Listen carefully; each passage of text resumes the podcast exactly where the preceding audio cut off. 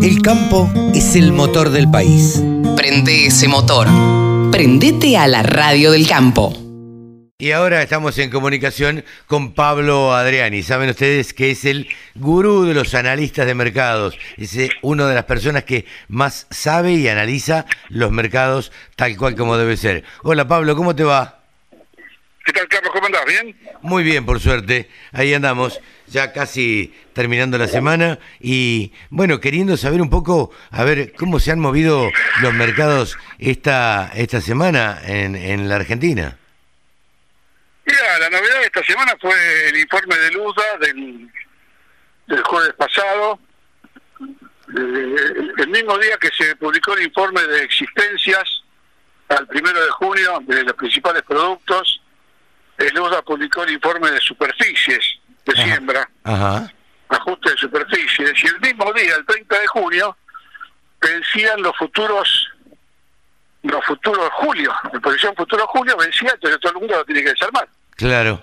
Entonces hubo un mix de, de- si vos analizás el informe de Luzda, un millón de hectáreas menos de soja, Ajá.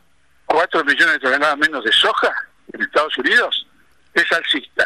Ajá. Si Claro. eh, analizás el informe de existencias, 26% más de existencias, es bajista. Sí, claro. Si a eso le metes los que tienen que salir de la posición Julio, obligados, porque ven- vencen la posición, y fue un mix, el mercado primero abrió para abajo, después eh, giró para arriba, después giró para abajo, después giró para arriba en julio-agosto, y bajó en septiembre-octubre. O sea, un mercado para no to- tomarlo como referencia de nada. ¿Por qué está tan volátil, Pablo? No, porque coincidieron tres informes. Ajá. informe de superficie, informe de existencias y, y de la posición Julio. No, Claro. no es volátil, errático, eh, disparando para cualquier lado porque, en el mismo día. Sí, claro, claro. Entonces, eh, ahora hay que esperar esta semana que entra, que ya la posición Julio se limpió, o sea, que no hay ninguna más, no hay ninguna excusa más. Claro. Eh, la posición Julio, los, los, fondos o los que estaban comprados tienen que vender y los que estaban vendidos tienen que comprar. No va a haber excusa de posición. Ahí va a estar la verdad en la milanesa y yo creo que vamos a tener una semana más alcista que bajista. ¿eh? Ah, mira. Mira, bueno, flor de título, pensando en la semana que viene, una semana alcista para, para la en soja. En soja. En el caso del maíz, hubo un aumento de las existencias de maíz. El área la ajustaron muy poco. No hubo grandes cambios con respecto al, a la producción estimada en el mes de mayo. Entonces podemos decir que en el, en el caso del maíz el informe fue neutro eh, y bajista por el aumento de existencias. Y también el maíz coincidió el 30 de junio que salían las posiciones futuras julio de maíz. Claro, Y esa, esa salida de posición fue bajista. claro. Pero el informe per se no fue bajista. No sé si. Sí, sí, sí, sí. Hay que esperar que se clarifique todo esto. Y esta semana que se inicia, que ya va a ser la primera semana de julio, después del viernes primero, eh, vamos a tener un poquito la verdad la verdad de la milanesa, ¿viste? Claro. Eh, o sea que sería una semana, digamos, como para quedarse quieto, no, no tomar ninguna decisión. Exactamente, hay que esperar eh, ahora este lunes y martes a ver qué hace Chicago. Yo tengo que repetir, yo tengo un feeling alcista para Chicago esta semana que se inicia. Porque viernes pasado fue una, una ensalada rusa, viste, que no, no fue para ningún lado. Claro, claro. Eh, o sea que el consejo sería quedarse tranquilito en el molde y esperar qué pasa, a ver qué pasa. Exacto. El otro tema que es importante, Carlos, es el, el paro del 13 de julio, ¿no? Claro, el paro que anunció el jueves, eh, el miércoles creo, eh, la, la mesa de enlace, ¿no? Sí, pero no sé si te diste cuenta que la mesa de enlace estaba acompañada por los principales representantes del Consejo Agroindustrial Sí, y, sa- toda, y toda la bolsa del país. Ojo, que lo que te quiero decir que es una medida de fuerza que está ap- apoyada, convalidada por los grandes grupos eh, nacionales e internacionales del trading.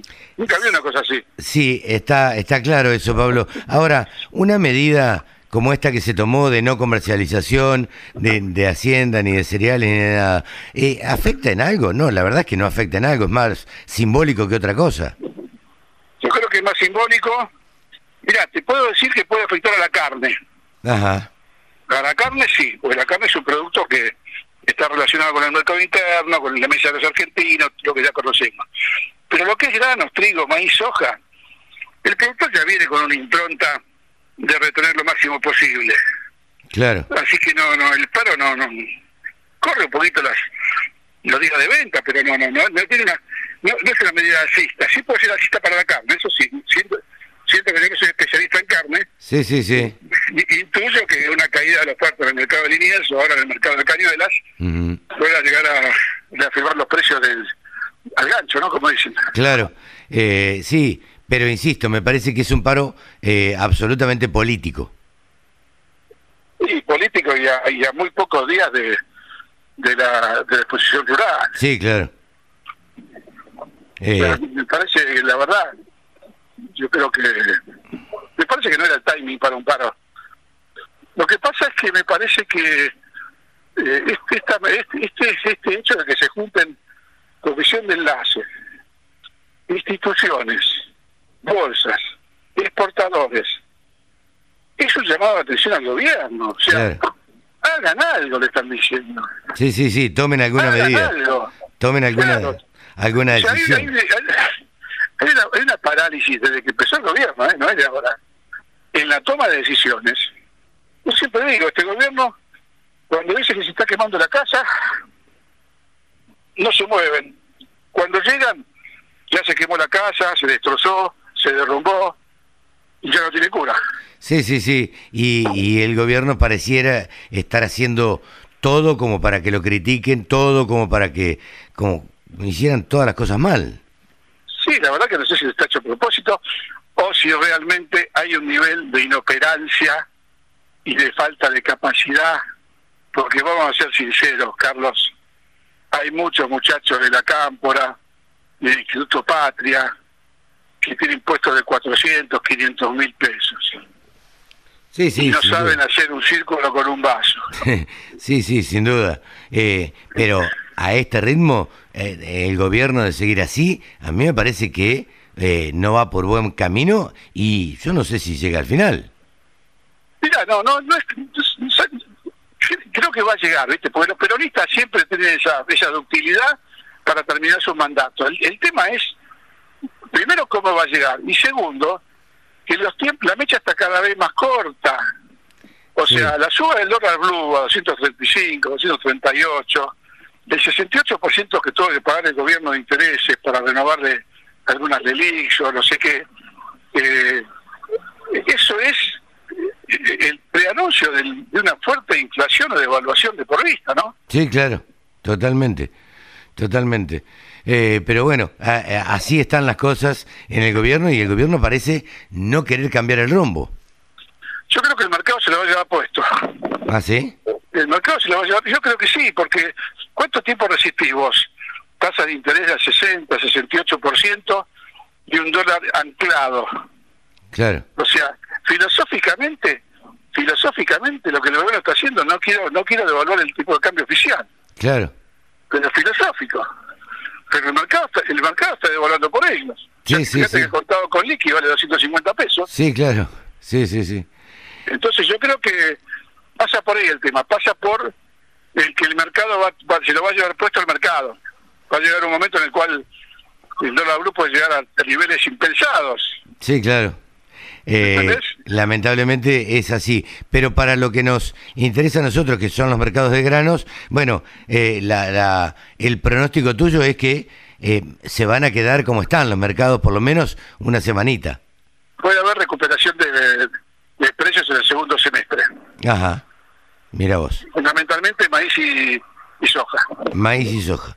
Recuperación en el segundo semestre para maíz y soja. Bueno, nos quedamos con, con eso entonces, Pablo.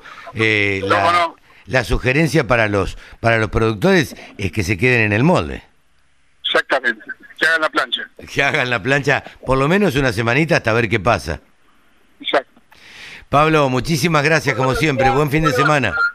Gracias a ustedes, buen fin de semana. ¿eh? Buen fin de semana y buen sábado y domingo y un saludo a todos los oyentes. Pablo Adriani, el gurú de los periodistas agropecuarios, analistas de mercado. El sector que más ingresos le genera al país se merecía tener una radio. www.laradiodelcampo.com